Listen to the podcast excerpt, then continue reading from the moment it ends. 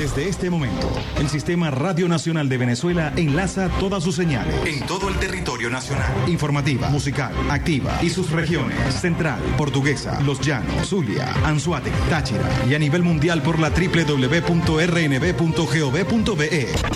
Sistema Radio Nacional de Venezuela.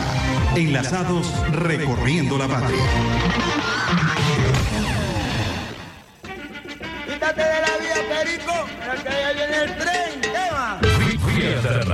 Desde muy temprano, Isbemar Jiménez te acompaña en el tráfico para hacer tu cola más amena y ligera. Con noticias, el reporte del tránsito y la música fresca para tus mañanas. Y vamos rodando para allá, estar escuchando a Isbemar Jiménez. Esperamos contar con la bendición de Dios y del comandante supremo de la Revolución Bolivariana, quien nos acompaña todos los días desde el cuartel 4 de febrero con su ardimiento revolucionario. Vía Alterna, un espacio para la discusión, para el análisis político y para el trabajo ideológico.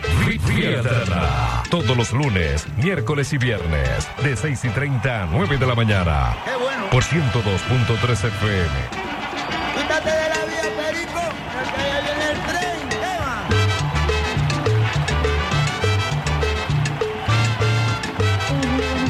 usuarios y usuarias del Sistema Radio Nacional de Venezuela. Hoy es lunes 15 de marzo del año 2021. En la cabina de RNB Informativa, RNB Activa, se encuentra a esta hora nuestro queridísimo Alexander Brazón, el pulpo Brazón, quien estará acompañándonos en la majestuosidad del manejo de la consola en esta, la mejor vía de todas tus mañanas, vía alterna, escucharse bien tempranito con una lluvia de besitos de coco con piña para arrancar esta mañana. La voz de Isabel Jiménez, que como siempre espera contar con la bendición de Dios, con la bendición del comandante eterno, el comandante supremo de la Revolución Bolivariana, que nos acompaña todos los días desde el cuartel 4 de febrero, cuartel de la montaña, con su llamarada eterna, llamarada que es escoltada por la gloriosa Milicia Nacional Bolivariana y por millones de venezolanos y venezolanas, quienes todos los días ratificamos nuestro juramento de lealtad. Hablamos de lealtad, hablamos de Eliezer Reinaldo Otaiza Castillo, comandante Otaiza Castillo, hijo de San Blas Valencia, Estado Carabobo, ejemplo de lealtad absoluta, la Constitución de la República Bolivariana de Venezuela, lealtad absoluta como soldado de la gloriosa Fuerza Armada Nacional Bolivariana, al pueblo, al presidente obrero y chavista Nicolás Maduro Moros. Les recordamos a los usuarios y usuarias que estamos transmitiendo desde Caracas, una de Libertador, Reina Tel, Guaraira, Repana, cuando son las 7 y 3 minutos. Esperamos arrancar con el pie izquierdo de la mano en el corazón en esta mañana. A esta hora estamos transmitiendo desde el Palacio de Miraflores, estamos de guardia en el puesto de comando presidencial. Se los advierto por si acaso escuchan eh, algunas conversaciones, algunas voces. Pues bueno, estamos tratando de cumplir con ustedes y cumplir también con nuestra guardia aquí en el puesto de comando presidencial. En una mañana eh, un tanto nublada, con alguna llovizna en esta fuente del pez que escupe agua cumpliendo con ustedes para llevarles buena música esta mañana en este inicio de semana, lunes 15 de marzo, y buena información. El día de ayer estaría cumpliendo años uno de los genios eh, de la humanidad, Albert Einstein, estaba de cumpleaños el día de ayer. Y hay dos escritos que me llaman la atención, eh, sobre todo porque más allá del importantísimo legado, lo audaz, lo rebelde, de Einstein y por supuesto todos los aportes a la física y a todas las ciencias que ha dejado Albert Einstein. Hay un legado intelectual, emocional, político, espiritual, que a veces trata de ser invisibilizado por algunos sectores que tienden a secuestrar o que pretenden secuestrar o confiscar el conocimiento. Hay dos escritos muy relevantes que tienen que ver con Albert Einstein. El primero tiene que ver con el socialismo, que ha sido incluso uno de los temas más polémicos en torno a este científico y físico, creador de la teoría de la relatividad. ¿Por qué el socialismo? Un artículo que fue publicado por primera vez en la ciudad de Nueva York en el año 1949. Pero particularmente me conmueve la primera vez que pude leer una carta que le escribe, le escribe Albert Einstein a su hija sobre el amor. Albert Einstein eh, nunca conoció a su hija Eliezer, quien fue concebida con Milena Marik, una de sus compañeras de estudio para la época, en los años 1900, y fue concebida fuera de su matrimonio. La carta ha sido escrita con muchísimo cariño por Albert Einstein y este es el texto. Cuando propuso la teoría de la relatividad, muy pocos me entendieron y lo que te revelaré ahora para que lo transmitas a la humanidad también chocará con la incomprensión y los prejuicios del mundo. Te pido aún así que la custodies todo el tiempo que sea necesario, años, décadas, hasta que la sociedad haya avanzado lo suficiente para acoger lo que te explico a continuación. Hay una fuerza extremadamente poderosa para la que hasta ahora la ciencia no ha encontrado una explicación formal. Es una fuerza que incluye y gobierna todas las otras y que incluso está detrás de cualquier fenómeno que opera en el universo y aún no haya sido identificado por nosotros. Esta fuerza universal es el amor. Cuando los científicos buscaban una teoría unificada del universo, olvidaron la más invisible y poderosa de las fuerzas. El amor es luz, dado que ilumina a quien lo da y lo recibe. El amor es gravedad porque hace que unas personas se sientan atraídas por otras. El amor es potencia porque multiplica lo mejor que tenemos y permite que la humanidad no se extinga en su ciego egoísmo. El amor revela y desvela. Por amor se vive y se muere. El amor es Dios, Dios es amor. Esta fuerza lo explica todo y da sentido en mayúsculas a la vida. Esta es la variable que hemos obviado durante demasiado tiempo, tal vez porque el amor nos da miedo, ya que es la única energía del universo que el ser humano no ha aprendido a manejar a su antojo. Para dar visibilidad al amor, he hecho una simple sustitución de mi ecuación más célebre. Si en lugar de E igual a mc al cuadrado, aceptamos que la energía para sanar el mundo puede obtenerse a través del el amor multiplicado por la velocidad de la luz al cuadrado, llegaremos a la conclusión de que el amor es la fuerza más poderosa que existe porque no tiene límites. Tras el fracaso de la humanidad en el uso y control de las otras fuerzas del universo que no han vuelto, que, que se han vuelto contra nosotros, es urgente que nos alimentemos de otra clase de energía. Si queremos que nuestra especie sobreviva, si nos proponemos encontrar un sentido a la vida, si queremos salvar el mundo cada ser siente que en él habita el amor, es la única y la última respuesta. Quizás aún no estemos preparados para fabricar una bomba de amor, un artefacto lo bastante potente para destruir todo el odio, el egoísmo y la avaricia que asolan el planeta. Sin embargo, cada individuo lleva en su interior un pequeño pero poderoso generador de amor cuya energía espera ser liberada. Cuando aprendamos a dar y recibir esta energía universal, querida Eliezer, comprobaremos que el amor todo lo vence, todo lo trasciende y todo lo puede, porque el amor es la quinta esencia de la vida. Lamento profundamente no haberte sabido expresar lo que alberga mi corazón, que ha latido silenciosamente por ti toda mi vida. Tal vez sea demasiado tarde para pedir perdón, pero como el tiempo es relativo, necesito decirte que te quiero y que gracias a ti he llegado a la última respuesta. Tu padre, Albert Einstein. Carta que escribe Albert Einstein a su hija a propósito de la teoría del amor. Su hija de nombre Eliezer. Quería arrancar este lunes con este poderosísimo mensaje. No hay nada más extraordinario que amar a través de la razón, la inteligencia combinada con la sensibilidad y con la humanidad. Y por eso es que el mensaje de Albert Einstein es tan potente. Un hombre dedicado a las matemáticas logra conjugar perfectamente esta ecuación para dejar quizás uno de sus legados más importantes, la necesidad de creer, de trabajar y de profundizar en el amor.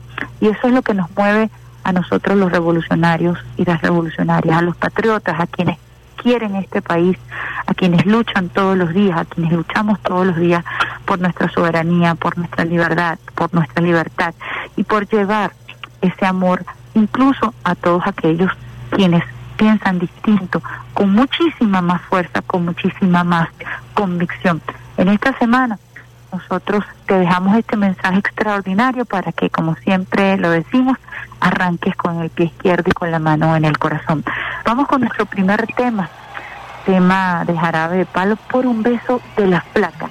Y al regreso mucho más de la mejor vía de todas tus mañanas, vía alterna.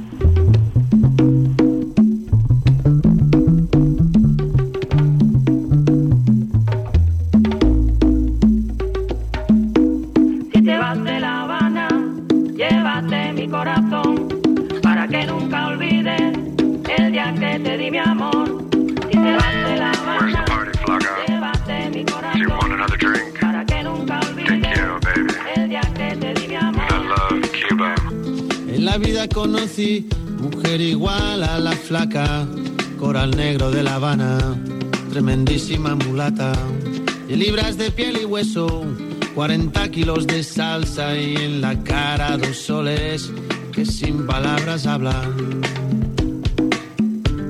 que sin palabras hablan.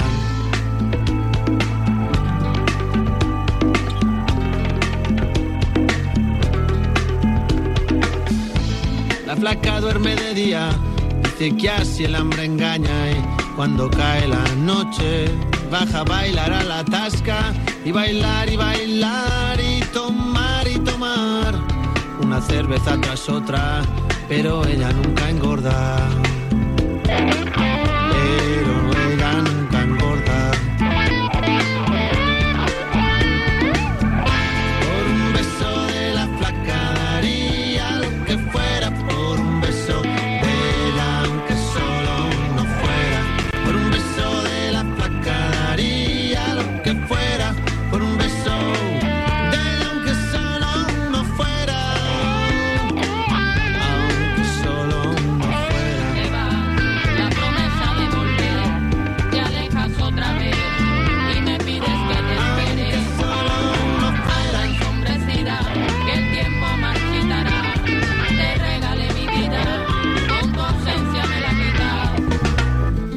Que mis sábanas blancas, como dice la canción, recordando las caricias que me brindo el primer día. Y enloquezco de ganas de dormir a su ladito, porque Dios que está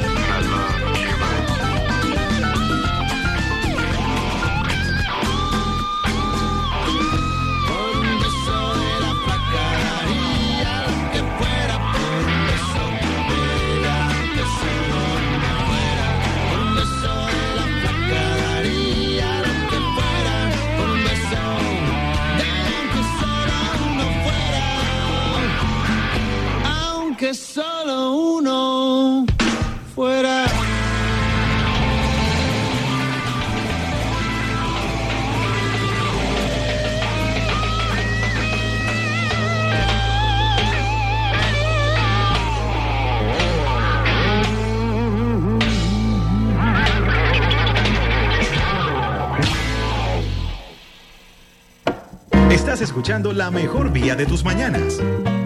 Vía Alterna. Vía. Con Isbe Mar Jiménez.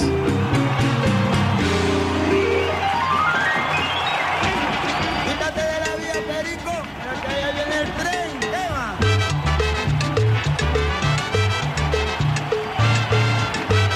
Por un beso daría lo que fuera. Besitos de coco con piña para todos ustedes, usuarios y usuarias. Hasta ahora están en sintonía, la mejor día de todas tus mañanas. Día alterna, hoy lunes 15 de marzo del año 2021, cuando son las 7 y 16 minutos. Buena música, mejor información. Escuchas la voz de Isbemar Jiménez, quien te está acompañando bien tempranito desde nuestro puesto de comando aquí en el Palacio de Miraflores, escuchando los pajaritos a esta hora, viendo ya el sol repuntando aquí en la fuente del pez que escupe agua. Saludando a nuestro queridísimo Brazón que está en la consola, todo el equipo del Sistema Radio Nacional de Venezuela, en Caracas 91.1 RNV Informativa, 103.9 FM Activa, primer canal juvenil de la Revolución Bolivariana, y especial cariño a nuestra gente de Salsa Caribe, donde la salsa vive 102.3 FM en Caracas. Todos en sintonía esta programación que les estamos llevando a ustedes para arrancar la semana con buena música, mejor información. El presidente Nicolás Maduro Moros en su jornada dominical el día de ayer nos brindó muchísima información que por supuesto tenemos que ratificar, información de interés nacional a propósito de la presencia de los linajes P1 y P2, la variante brasileña presente en Venezuela. ¿Qué significa esto? Alertó el presidente Nicolás Maduro Moros que han aumentado casos en Caracas, Bolívar, Monagas, Anzuategui, Sucre, Aragua, Carabobo, Falcón, Cojeres, con la presencia de la variante P1 del SARS-CoV-19, fundamentalmente en Caracas, en Miranda y en el estado Bolívar. El día de ayer se registraron 574 contagios con una tasa de recuperación del 94%. El presidente Nicolás Maduro Moros anunció medidas especiales para eh, Caracas, Miranda y Bolívar, un cerco epidemiológico en estas tres entidades en donde han aparecido estos eh, casos con la variante P1 eh, procedente de Brasil. Se han registrado un aumento de casos y también se ha registrado un aumento eh, sensible en los fallecimientos. El presidente Nicolás Maduro Moros el día de ayer solicitó al Banco de, al Banco de Inglaterra que liberen los 300 millones de dólares que le tienen secuestrado al país para poder adquirir un mayor número de vacunas. Como lo decíamos, hay una flexibilización parcial en Caracas, La Guaira, Miranda y Bolívar. La Guaira es otro de los estados en donde se ha evidenciado la presencia de esta variante P1. Eh, en el resto del territorio se mantendrá el método 7 más 7 perfecto con semana de flexibilización. Entonces repetimos a los usuarios y usuarias que hasta ahora están en sintonía del Sistema Radio Nacional de Venezuela, que hay cerco sanitario con flexibilización parcial en Caracas, La Guaira, eh, Miranda y Bolívar. Se abrió y se inauguró el día de ayer la unidad de cuidados intensivos, una nueva unidad de cuidados intensivos en el Hospital Clínico de Caracas, muy importante en estos momentos frente al aumento de casos, como lo señalaba el presidente Nicolás Maduro Moros. La ministra de Ciencia y Tecnología, Gabriela Jiménez, en su cuenta en la red social Twitter, explica lo siguiente. La presencia de los linajes P1 y P2 de la variante brasileña en Venezuela significa mayor incidencia en la transmisión del virus y una mayor expresión de los síntomas, incluso agravamiento. Ante esta situación, hago un llamado a la conciencia y a la disciplina. El cerco sanitario que estableció hoy el compañero presidente Nicolás Maduro Moros en el Distrito Capital, La Guaira, Miranda y Bolívar busca limitar la movilidad y la probabilidad de que el virus se extienda. Vamos a colaborar todos.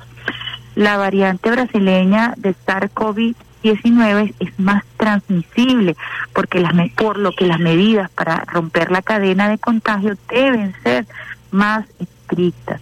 El uso del tapaboca y el distanciamiento físico siguen siendo las herramientas más efectivas. La COVID puede vencerse con conciencia. Muy importante el uso del tapabocas como primera barrera, primer sistema de inmunización frente a eh, esta nueva variante del COVID-19 que viene desde Brasil. El presidente Nicolás Maduro Moros también ordenó el día de ayer el traslado de un hospital militar móvil para controlar la expansión de esta nueva variante, sobre todo en el estado de Bolívar, porque hace frontera y una frontera muy amplia con Brasil. Quiero compartir con ustedes también, lo vamos a hacer en este momento buscando la cuenta de nuestro eh, gobernador del estado, Miranda, para entender también un poco qué es lo que está ocurriendo en esa entidad y las decisiones que a lo interno del estado Miranda se han tomado con respecto a las indicaciones puntuales que diera el presidente Nicolás Maduro Morsi. Em, vamos a compartir con ustedes estas indicaciones. La variante brasileña del COVID-19 es altamente agresiva y virulenta. Debemos maximizar esfuerzos para cortar las cadenas de contagio y cuidar la vida de todas las familias. Esta semana, del 15 al 21 de marzo, activaremos en conjunto con el Gobierno Nacional un cerco sanitario. Solo podrán estar abiertos los comercios de sectores priorizados. Nuestros equipos de salud se mantienen desplegados en las comunidades realizando despistaje. Además, seguimos dotando los centros de salud para brindar la mejor atención a los pacientes. Le pido máxima conciencia. Si presentan algún síntoma, deben acudir al CDI más cercano. No duden en buscar ayuda temprana. Esa puede ser la diferencia entre perder o ganar la batalla. Parte de las indicaciones que ofreciera Héctor Rodríguez, gobernador de Miranda. En nuestro estado, las medidas implican control vehicular entre municipios, restricción del transporte público, el sistema metro de los Teques y el ferrocarril de los Valles del Tuy funcionarán solo para personas debidamente autorizadas. Solo podrán estar abiertos los comercios de sectores priorizados. Nuestros equipos de salud se mantienen desplegados en las comunidades realizando despistaje. Además, seguimos dotando los centros de salud para brindar la mejor atención a los pacientes. Parte entonces de la información que pueden conseguir en la red social del gobernador del estado Miranda, Héctor Rodríguez, muy importante la información para eh, poder manejar de manera adecuada esta nueva eh, este nuevo reto que se nos presenta a los venezolanos y las venezolanas a propósito de la variante P1, la variante brasilera, que es altamente agresiva y virulenta. Es importante que poco a poco asimilemos cuáles son los términos adecuados. No se debe utilizar el, el término cepa. Si hablamos de cepa estaríamos hablando de un nuevo virus. Se debe utilizar el término variante. Entre todos, poco a poco vamos a ir aprendiendo cada vez más sobre esta nueva etapa que nos toca enfrentar y la comunicación es un elemento fundamental em, para poder nosotros combatir de manera exitosa, romper las cadenas de contagio y enfrentar a este esta nueva variante del COVID-19, la variante P1. Vamos a una pausita musical, ya regreso mucho más de la mejor vida de todas estas mañanas, lo vamos a hacer con Manu Chao, Me Gustas ¿Qué horas son mi corazón? Te lo dije bien clarito. Permanece a la escucha. Permanece a la escucha. 12 de la noche en La Habana, Cuba. 11 de la noche en San Salvador, El Salvador.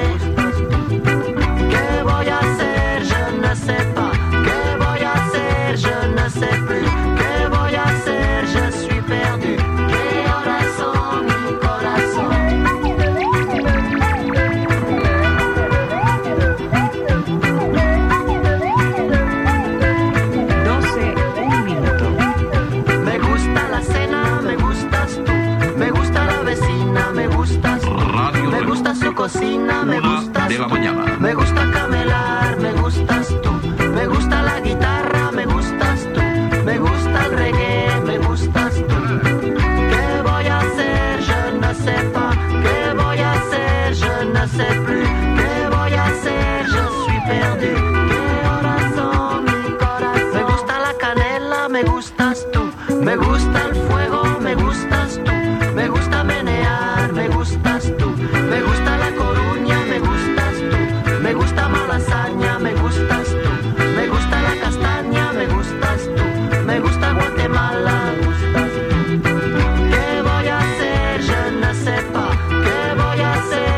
hacer?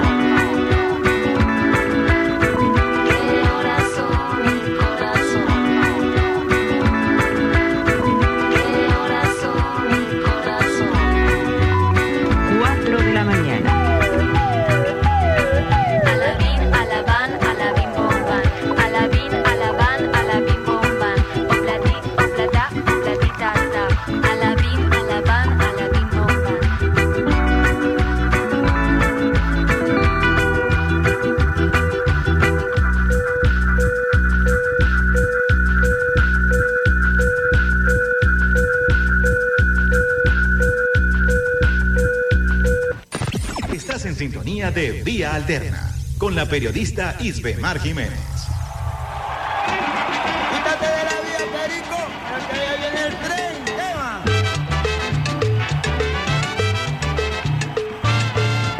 ocho minutos, la mejor día de todas sus mañanas.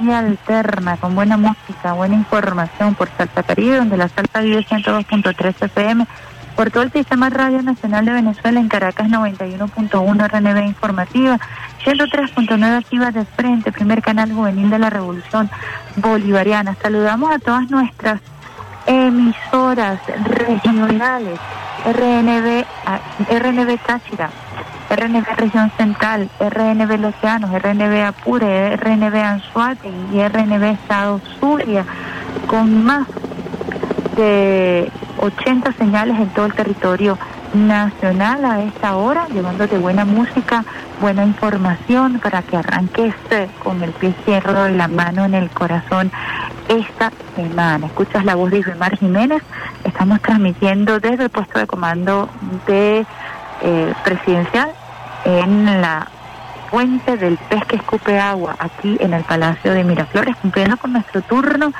y también nuestra guardia y acompañándolos a ustedes en este inicio de semana con este tema tan sabrosito que caracteriza la música tropical de eh, nuestro queridísimo continente americano. Estamos hablando de la nueva variante P1, eh, la variante brasilera, que tanta afectación ha causado, tanta muerte y tanta orfandad ha causado en Brasil las medidas que está tomando el gobierno bolivariano, el presidente Nicolás Maduro Moros, que tenemos que ratificar. Recordemos que hay cerco epidemiológico en eh, Caracas, en Miranda, en La Guaira y en el estado Bolívar. Muy importante recordar que en el resto del país continúa la eh, flexibilización que toca esta semana en este método venezolano de 7 más 7. Así que muy atentos quienes vivimos en Caracas, en el estado Miranda, en La Guaira, en Bolívar, a propósito de la presencia de esta variante P1, la variante de origen brasilero, que se encuentra activa fundamentalmente en estos estados. Debemos mantener entonces el uso del tapabocas, el lavado de manos, el distanciamiento físico más no social. Es importante recalcar que debemos mantener espiritualmente también nuestra sanidad eh, nuestra sanidad mental, nuestra sanidad espiritual es muy importante también para enfrentar todo lo que conlleva esta pandemia. Hay una información que quería compartir con ustedes que es muy interesante y ha sido reseñada por el tiempo de Bogotá, por Reuters y ahora ha sido reseñada también por Rusia Today. Denuncian otro caso de aplicación de una jeringa vacía durante la vacunación de una anciana en Colombia. Fíjense que no solamente los falsos positivos tienen que ver con toda esa cadena de crímenes espantosos que ha vivido el pueblo colombiano durante más de 50 años en esta guerra civil, sino también que hay falsos positivos lastimosamente, un tema tan sensible como tiene que ver con la vacunación y la salud en medio de una pandemia. Un segundo caso de aplicación de una jeringa vacía durante la vacunación contra el coronavirus fue denunciada esta semana en la ciudad colombiana de Medellín. Los hechos tuvieron lugar el pasado 3 de marzo en la comuna de la América. Aquel día, Carolina Rojas acompañó a la abuela de su esposo, María Elma Uribe, de 94 años, a una clínica para que le aplicaran la dosis, informa el diario El Tiempo. La mujer decidió grabar cómo la anciana recibía su infección. En la grabación se puede observar que cuando le ponen la jeringa para aplicarle supuestamente la vacuna, dentro de la misma no hay ningún líquido. El émbolo no se mueve en ningún momento. Cuando la enfermera se da cuenta que la están filmando, procede a tomar otra jeringa que sí tiene líquido y le aplica la vacuna. Relató posteriormente en las redes sociales citada por el médico. Por su parte, la sanitaria afirmó que cambió la jeringa porque la primera estaba taponeada, recogen los medios locales. En este contexto, la entidad promotora de salud Sura, encargada de que se realice la inmunización contra el coronavirus en el centro de salud con Farmasura de la capital antioqueña, donde la anciana recibió su inyección, emitió un comunicado en el que afirmó que se identifica que la usuaria fue vacunada, se encuentra bien de salud y ya tiene su segunda dosis programada. El equipo médico que hace parte del proceso de vacunación cuenta que todas las capacitaciones técnicas para la aplicación de la dosis y desde las instituciones se velan por el cumplimiento de los protocolos. Se ha viralizado un primer caso que fue revelado también en la clínica Foscal en el municipio de Florida Blanca, en el departamento de Santander. El centro de salud se disculpó por el error y aseguró que después había inmunizado de manera correcta a la anciana de 80 años. Cabe destacar que los dos casos son en adultos mayores, mayores de 80 años. Y esto es un detalle que no podemos obviar, como no podemos obviar que ya han sido reseñados por varios medios locales estos casos que ponen en duda el proceso de inmunización en Colombia. Colombia es otro de los países con el mayor número de casos, el mayor número de contagios y el mayor número de muertes en nuestro continente americano. Estamos hablando de Brasil, que es el centro de la pandemia en América del Sur, y de Estados Unidos, que también ha venido presentando algunas irregularidades con el tema de la vacunación. Recientemente, el Washington Post eh, revelado una información acerca de los cuerpos de seguridad que se están negando a recibir las dosis de vacunas que han sido destinadas para este sector en los Estados Unidos.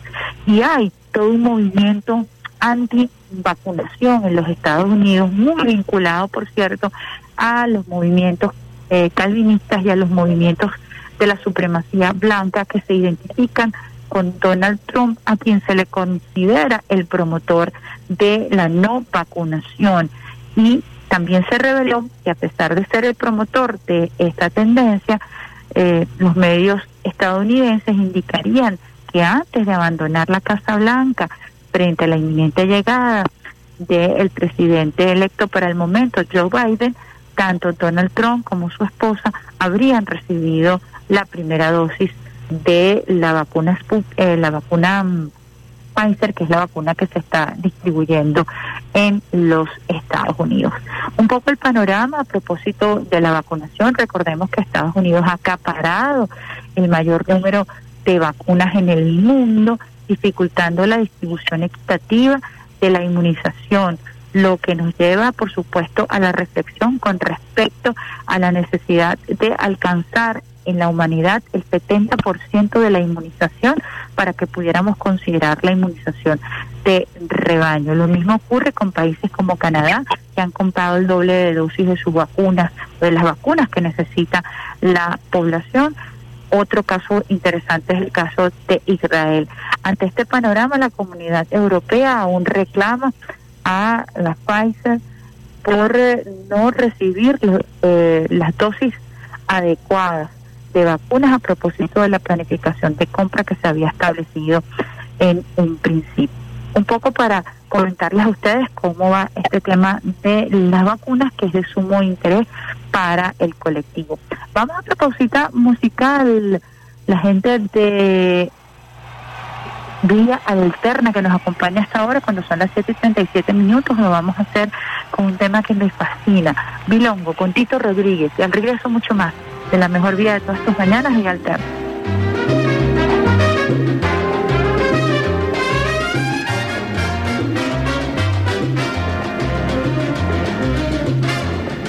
Estoy tan enamorado de la negra Tomasa que cuando se va de casa, qué triste me pongo. Yo estoy tan enamorado de la negra Tomasa que cuando se va de casa, qué triste me pongo.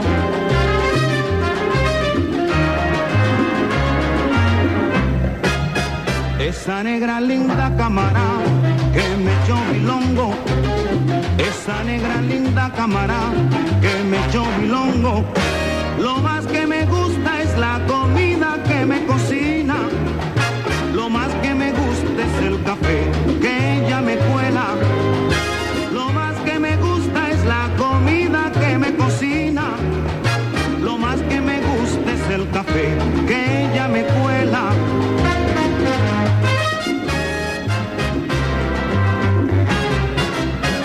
Esa negra linda cámara que me echó bilongo. Esa negra linda cámara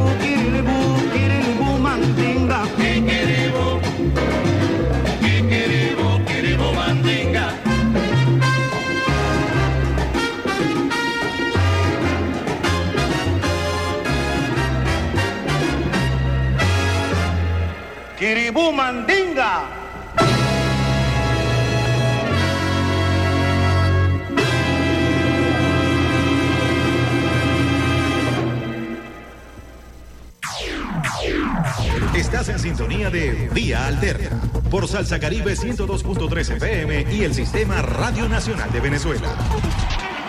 Quítate de la vía, Perico, porque ya viene el tren. Eva.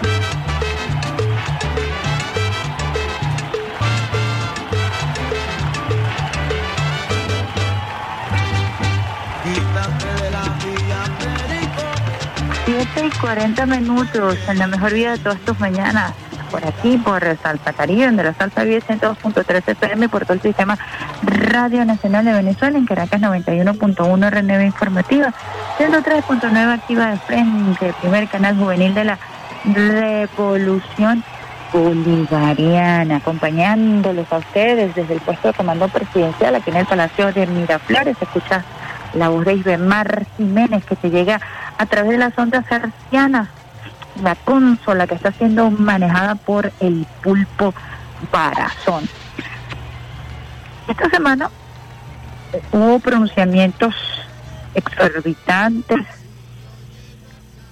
alineados por supuesto con la política agresiva de saqueo, de robo de nuestros activos, que se conocen como las mal llamadas sanciones, que no son otra cosa sino medidas unila- coercitivas unilaterales, que se le aplican a Venezuela, como lo dijera Barack Obama en el año 2015, sanciones que se aplican a aquellos países que no se dejan torcer el brazo. Las sanciones y estas medidas de opresión que buscan aniquilar la resistencia de los pueblos cuando estos pretenden defender su soberanía, cuando la defienden, de hecho, cuando resisten frente al hegemón, tienen un acompañamiento de la gran maquinaria mediática de las corporaciones internacionales que buscan, por supuesto, posicionar matrices favorables a más agresiones, incluso favorables a intentos de incursión en los territorios de los países que defienden su libertad y la autodeterminación de los pueblos. Esta semana vimos el ejemplo clarísimo, o la semana pasada, de Michelle Bachelet, quien de verdad es, eh, o cuya ambigüedad eh, es realmente nauseabunda, por no extendernos más en el uso de calificativos. Vimos también una relatoría paralela que se pretende establecer de la relatoría oficial de la Organización de las Naciones Unidas a propósito del caso venezolano, en fin, para tratar de posicionar la matriz de la violación de los derechos humanos. Esto vino acompañado por una noticia que publicó Bloomberg de una de las empresas más exitosas, pero también una de las empresas más sancionadas de la revolución bolivariana. Estamos hablando de Conviasa, del consorcio aeronáutico venezolano Conviasa. En realidad, consorcio venezolano de industrias aeronáuticas y servicios aéreos. No estamos hablando solamente de una aerolínea, sino de una empresa que tiene varias líneas de producción que han ido creciendo, eh, aunque pareciera imposible durante esta pandemia. Los intereses de Avianca, sabemos que detrás de Avianca está la mano de Álvaro Uribe, está la mano de Duque, Avianca una línea aérea quebrada que ha recibido cualquier cantidad de subsidios y no ha podido levantar sus líneas de negocio, y por supuesto el gigante Copa, vinculado a las, a las oligarquías sureñas, que también no han podido repuntar, a pesar de que sus países, y esto es muy importante decirlo, no tomaron las medidas de bioseguridad adecuadas, no cerraron los aeropuertos cuando tenían que cerrarlos, y sin embargo el mal manejo esas oportunidades de negocio, entre comillas, que le costaron la vida a miles de ciudadanos en diversos países de América Latina, no lograron eh, eh, repuntear en sus ganancias. Conviasa publica una nota a propósito de esa matriz de opinión que trató de imponerse, cuestionando el crecimiento financiero, económico de Conviasa, dejando entrever que pudieran haber eh, financiamientos ilícitos, lavado de dinero en el desarrollo y en el crecimiento de esta importante aerolínea venezolana o de este consorcio. Delicado, porque más allá de lo que significa el negocio y el ingreso de divisas, producto de la buena gerencia que ha destacado a Conviasa en los últimos tres años, estamos hablando de esta aerolínea que ha permitido el plan Vuelta a la Patria y hay que darle cualidad a este tema y a esta matriz que ha permitido la repatriación de casi 5.000 venezolanos de manera gratuita, como lo ha establecido el presidente Nicolás Maduro Moros, eh, por lo menos desde el Ecuador, estamos hablando en la última cifra que se nos presentara por parte de Cancillería. Solamente del Ecuador cuatro mil y pico venezolanos han retornado en las a las solidarias de Cumbiasa, por mencionar un país, por mencionar uno de los casos. Pero gracias a esta aerolínea nosotros nos hemos mantenido conectados y hemos logrado romper el bloqueo de muchísimas maneras. Gracias a Conviasa nosotros hemos podido traer medicamentos desde Rusia, desde China, desde Irán, muchos insumos para la recuperación de nuestra industria petrolera también han sido eh, trasladados a nuestro territorio gracias al desarrollo también de una de las líneas de producción o de negocio más importantes de Conviasa, que es la línea de carga y la recuperación de su flota en tiempos de pandemia. Un poco para explicar el verdadero crecimiento y acabar con esta matriz de opinión. A pesar de la pandemia mundial del COVID-19 y las sanciones ilegales impuestas por el gobierno de los Estados Unidos en el año 2020, el Consorcio Venezolano de Industrias Aeronáuticas y Servicios Aéreos Conviasa incrementó sus operaciones en más del 85%. En este sentido, la aerolínea bandera de Venezuela ejecutó 4.434 vuelos entre humanitarios, comerciales, plan vuelta a la patria y de carga aérea, que la convirtieron en un puente aéreo entre Venezuela y otras naciones. Dichos vuelos facilitaron el traslado de 166.643 personas en rutas nacionales e internacionales, además de transportar 1.709.214 toneladas de carga desde diferentes partes del mundo con medicamentos y equipos para el tratamiento del COVID-19, así como materia prima y sus destinados a fortalecer el área agroindustrial. Asimismo, se debe destacar que en lo que va de 2021, eh, 2021 2021 ya han sido movilizadas, movilizadas 756.862 toneladas de carga, por lo que estiman superar las estadísticas obtenidas el año pasado. El servicio de mantenimiento aeronaves que brinda Conviasa es otra de las fuentes de ingresos del consorcio, que el año pasado cumplió con 2.364 mantenimientos a propios y terceros, y en lo que va de este año, las estadísticas dan cuenta de 98 mantenimientos. Este servicio se ampliará con la construcción del Centro Nacional de Mantenimiento Aeronáutico en la base aérea Libertador en Maracay, Estado Aragua, donde se brindará mantenimiento mayor a aviones de cuerpo ancho en la región. No estamos hablando solamente de una línea aérea que eh, se puede lucrar con el traslado de pasajeros, estamos hablando aquí de varias líneas de negocios que se fueron abriendo a propósito de la necesidad de conectividad que requiere en estos momentos la pandemia y el crecimiento con la adquisición y el mantenimiento de la flota de Conviasa, nuevos aviones y el mantenimiento de la ya existente. Igualmente Conviasa tiene prevista la apertura de vuelos directos Caracas-Moscú, Caracas así como vuelos a Irán, China y Siria, que se materializarán cuando se flexibilicen las medidas que impone cada país para realizar vuelos. Importante entonces eh, esta información oportuna y veraz que ofrece la aerolínea Conviasa, el consorcio, eh, porque la matriz de opinión que se teje no es una matriz de opinión personalizada hacia sus gerentes, que también eh, se ven afectados, muchos de ellos por las intensas campañas psicológicas y de guerra mediática que se tejieron en algún momento en contra de sus pilotos y de su personal administrativo y técnico, sino que también tiene una lectura muy, muy importante que no debemos dar por fuera y es la de buscar vincular al Consorcio Venezolano de Industrias Aeronáuticas y Servicios Aéreos con actividades ilícitas y no es la primera vez que tratan de imponer esta matriz. Quería compartir con ustedes esta importante información que no es casual, que surge también en el momento cuando se ataca a Venezuela, eh, aumentando el nivel de presión con las sanciones. Es lo primero que ha hecho el gobierno de Biden, ratificar el decreto de Barack Obama del año 2015, en donde declara a Venezuela como una amenaza y por consiguiente las recientes barbaridades que el desde el Departamento de Estado se mencionaron, se dijeron en contra de Venezuela y la intención de continuar socavando las relaciones entre ambos países, promoviendo la salida del presidente Nicolás Maduro Moros, golpe de Estado, agresiones y más sanciones. Vamos a otra cosita musical cuando son las 7.50 minutos y al regreso mucho más de Vía Alterna lo vamos a hacer con el gran Cheo Feliciano. Así soy.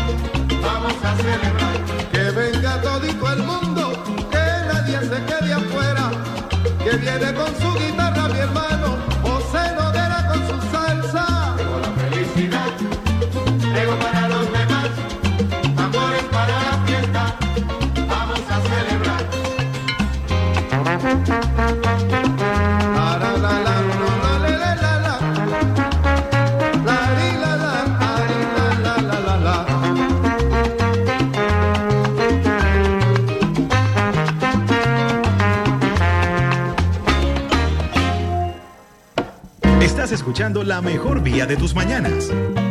Vía Alterna. Vía Alterna. Con Isbe Mar Jiménez.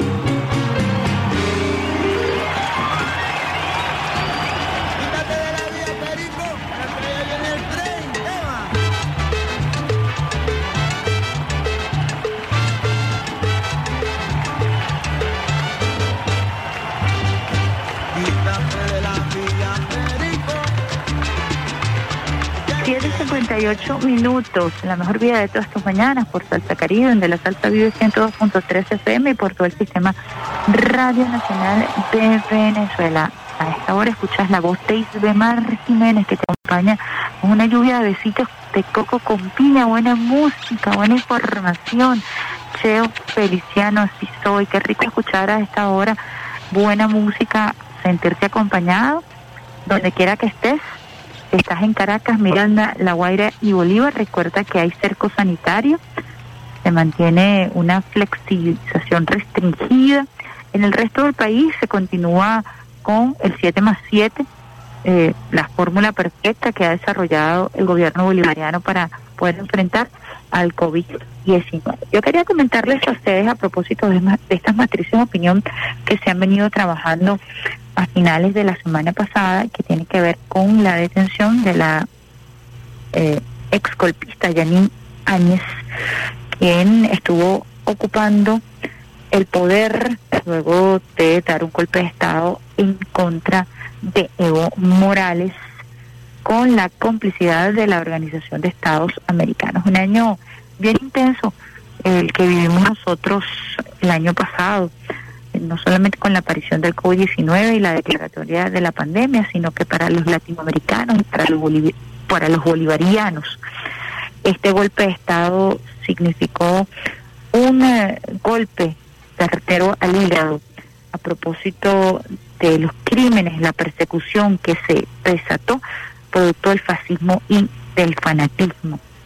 Cientos de familiares de víctimas de masacres cometidas tras el golpe de el golpe de Estado en contra de Yanin Áñez exigieron que también se juzgue por estos crímenes.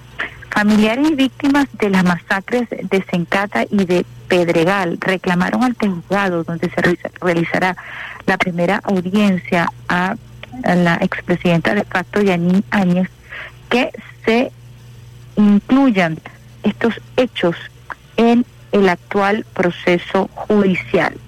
Cientos de manifestantes se reunieron la mañana de este domingo para protestar gritando "Ñan- Áñez asesina.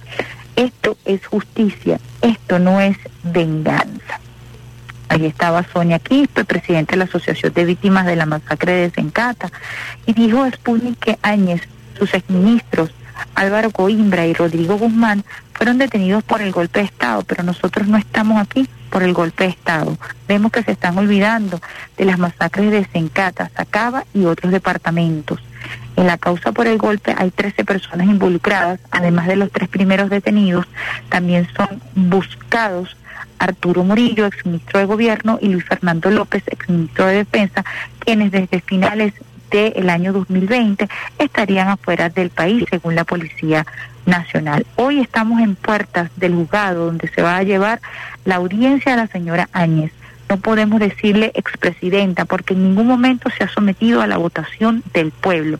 Este proceso se le está haciendo como ex senadora, comentó Quispe, y agregó, pedimos que también nos den importancia porque nosotros no podemos permitir que se nos olvide.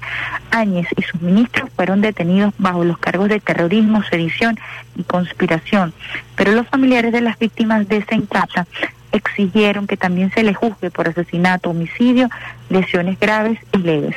El reclamo ante la puerta del juzgado es concreto. Pedimos un juicio de responsabilidades contra la señora Áñez y sus ministros, afirmó, y consideró que aquí tendría que estar preso el señor Arturo Murillo, ya que ese 19 de, novi- no- de noviembre, fecha de la masacre de Sencata, él estuvo vestido de militar y ha ordenado disparar a nuestros compañeros. Ese día fueron asesinadas 10 personas en ese barrio de la ciudad de El Alto. El día anterior habían muerto por balas policiales, según denunciaron los vecinos, otras tres personas en la zona de El Pedregal, en el sur de la ciudad de La Paz. Yo quiero hacer un reconocimiento a la periodista Erika Fanoja, quien es actualmente corresponsal de Rusia Today y quien eh, es muy activa en la red social Twitter, porque a propósito del intento de desconocimiento de lo que fueron estas masacres y de lo que se suscitó en torno al golpe de Estado que se le propinara a Evo Morales, todo el proceso de invisibilización y de lavado que se le está tratando de hacer a través de los medios de comunicación. Por ejemplo, escuchaba yo ayer un audio que sacaba o que hizo pública la cadena CNN en español, en donde alegaba Áñez que ella tenía privilegios y que necesitaba ser juzgada de manera diferente. Incluso desde prisión eh, mantiene esa postura de los privilegios y de considerarse ella por encima del resto de los ciudadanos eh, bolivianos, de las ciudadanas bolivianas. Esa fue la práctica que desde que llegó eh, vía de facto al poder aplicó ella y sus ministros. Nosotros no podemos obligar a más de 36 víctimas fatales que se han contado oficialmente, seguramente hay más, 800 heridos, 1.500 detenidos producto de la persecución política que se desató con este golpe de Estado. Recordemos que la casa de la hermana de Evo Morales fue quemada, ella luego muere y Evo Morales no pudo verla porque se tuvo que exiliar también producto de la persecución política que se tejió en torno a él y en torno a su eh, vicepresidente Álvaro Linera. Tuvieron que huir, recordemos, eh, la persecución política que además se desató en contra de todos los miembros del gabinete de Evo Morales, quienes fueron amenazados de muerte, no solamente ellos, sino sus familiares, hermanos, esposas, hijos, fueron amenazados directamente por este grupo de fascistas que acompañó a Áñez en el golpe de Estado, eh, por supuesto amparado por el gobierno de los Estados Unidos de Donald Trump, quien de inmediato la reconoció, así como el eh, nombrado Grupo de Lima.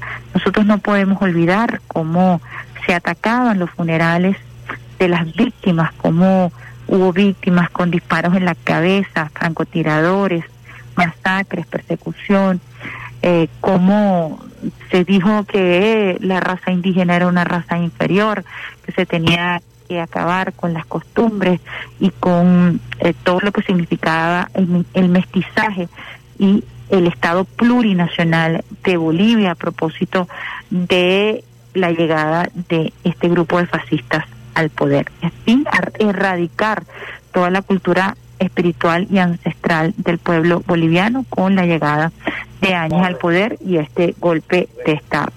Eh, queríamos recordarles a ustedes usuarios y usuarios porque, insistimos, hay toda una política mediática que busca victimizar a quien fue una victimaria.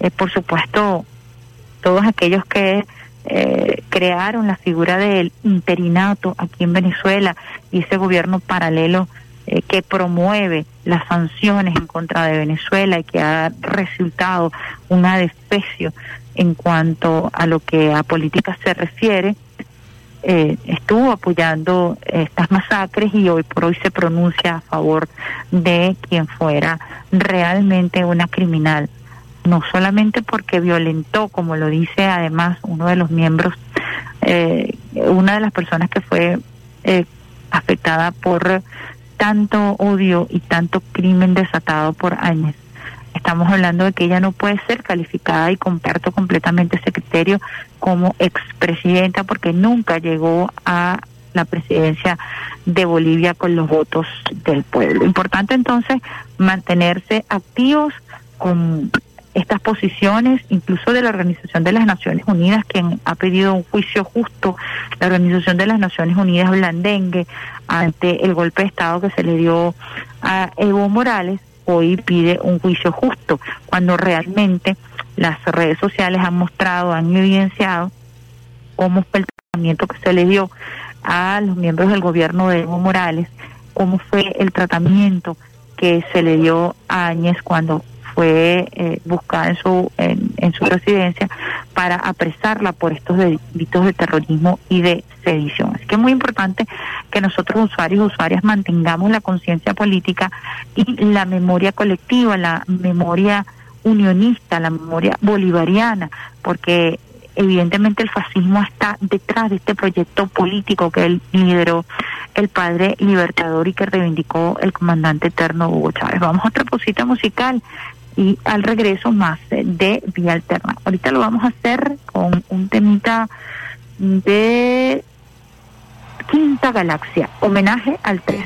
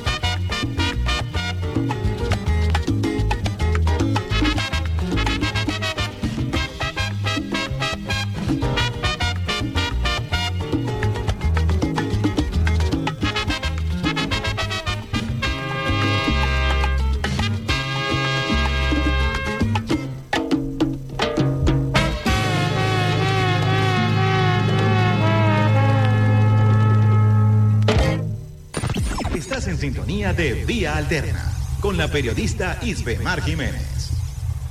Quítate de la vía, Perico, pero que viene el tren, Eva.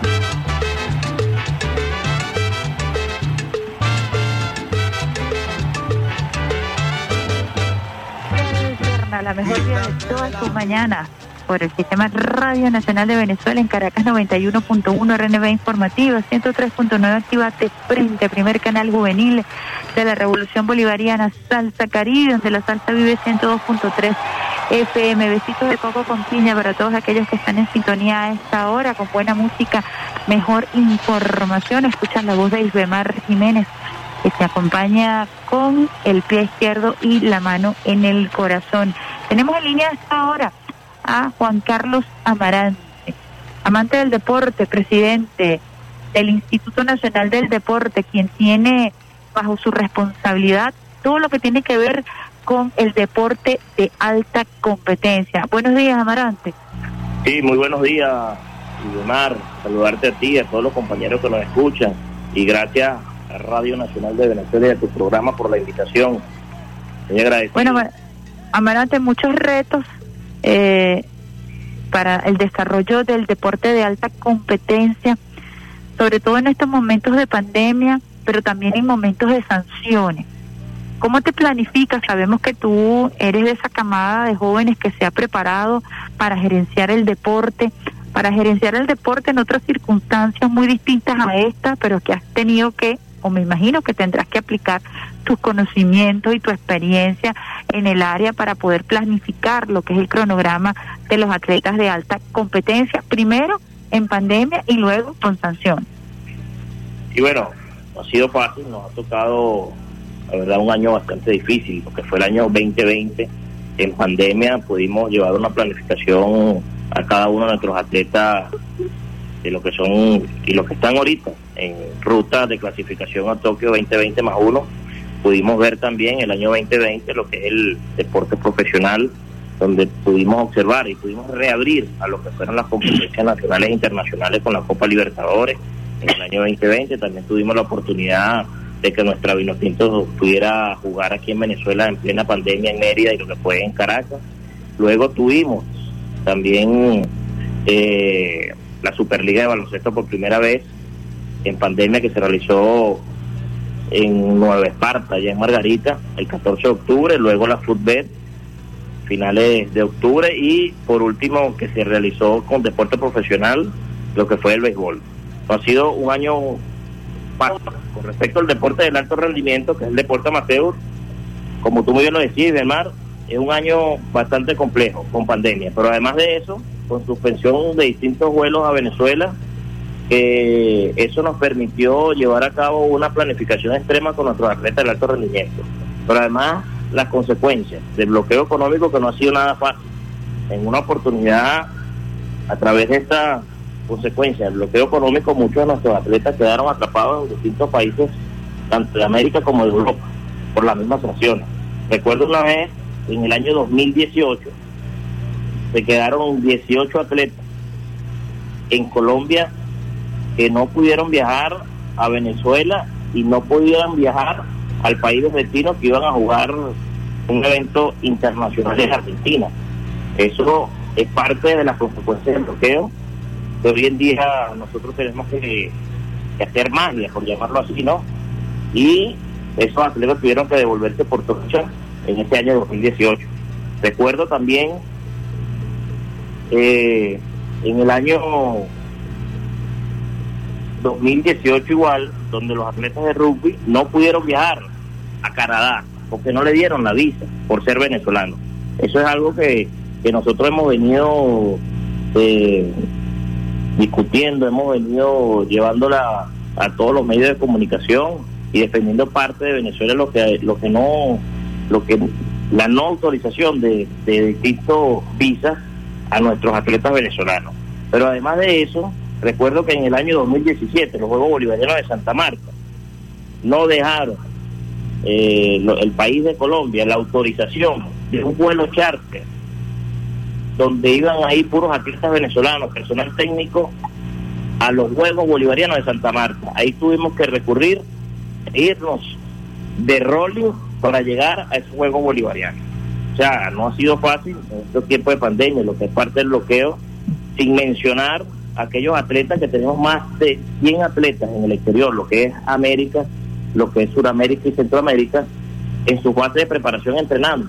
Difícilmente, Isbemar, nosotros hemos llegado a hacerle transferencia a cada uno de esos muchachos. Tenemos que hacer... Eso es lo que a preguntar, porque no estamos hablando solamente de la posibilidad de movilización, que además es un derecho humano establecido en la Organización de las Naciones Unidas, eh, el derecho al tránsito, ¿no? A la movilización.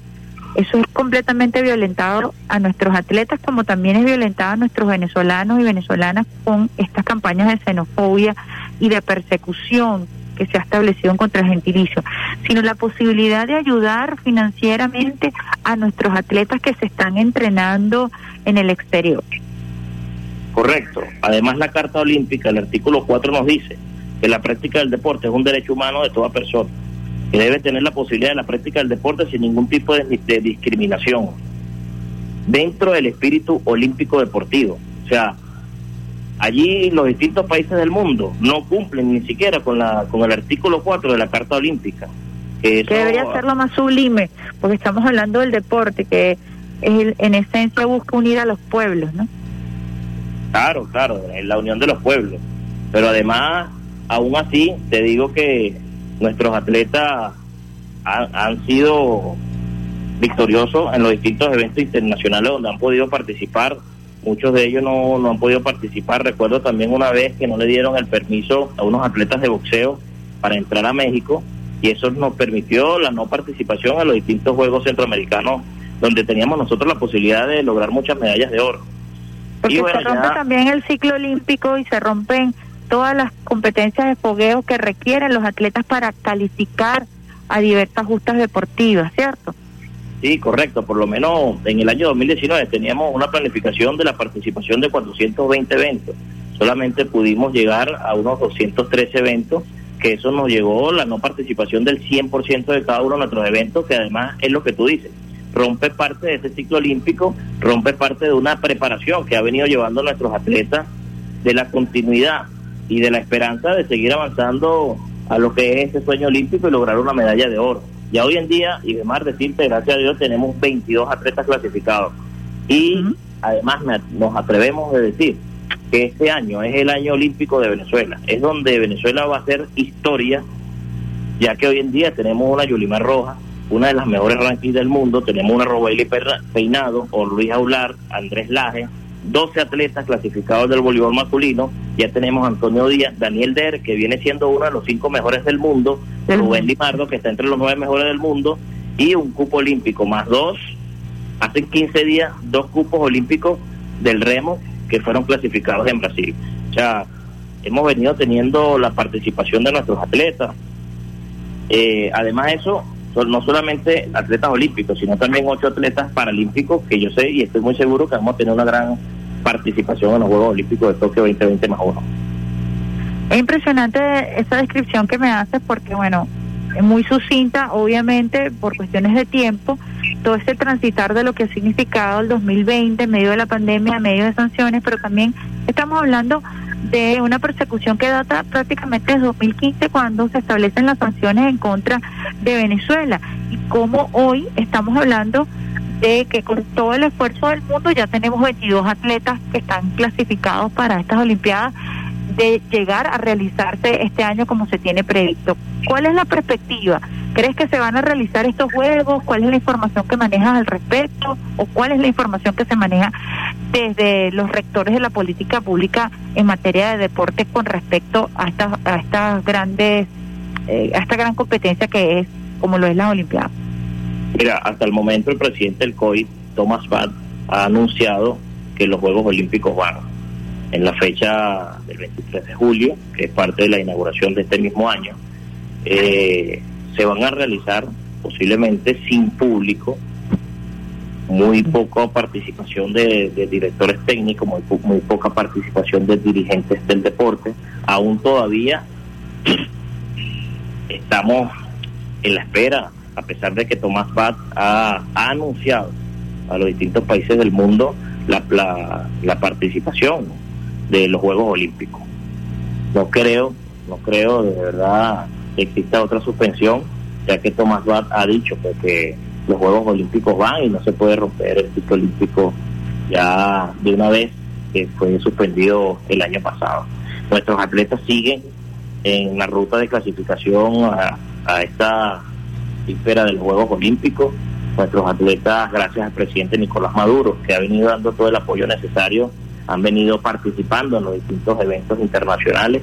Decirte que este mismo fin de semana estuvieron participando eh, varios campeonatos internacionales como de tiro deportivo. Muchos de nuestros atletas ya salieron a una base de preparación en Bulgaria de lucha. Eh, tenemos unos- más de 40 atletas participando en un evento que se está realizando en Buenos Aires de, de natación, de deportes acuáticos. Este fin de semana también tuvimos eventos internacionales en Venezuela con la Copa Continental Cup de nuestros atletas de voleibol, donde salieron victoriosas nuestras mujeres de, de voleibol femenino, que ya estarían saliendo este fin de semana a Chile a una Copa Suramericana. O sea, en sí el deporte ha venido moviéndose, el deporte ha venido volviendo a su causa y esto es gracias al presidente Nicolás Maduro que ha venido dando todo el apoyo al deporte, a nuestra generación de oro. El comandante Chávez fue el primer deportista y el presidente Nicolás Maduro, bueno, ha venido cumpliendo su legado al 100% para nuestra También lo es. También A lo ver, es. Ande- a ver, Ande, siempre surgen críticas a propósito del manejo de los recursos, a propósito de los atletas que van a las competencias. Eh, ¿Cómo manejan ustedes esas críticas que se hacen al interno y que también representan un reto y un desafío? Entendemos que nosotros apenas estamos recibiendo el 1% del ingreso por renta petrolera.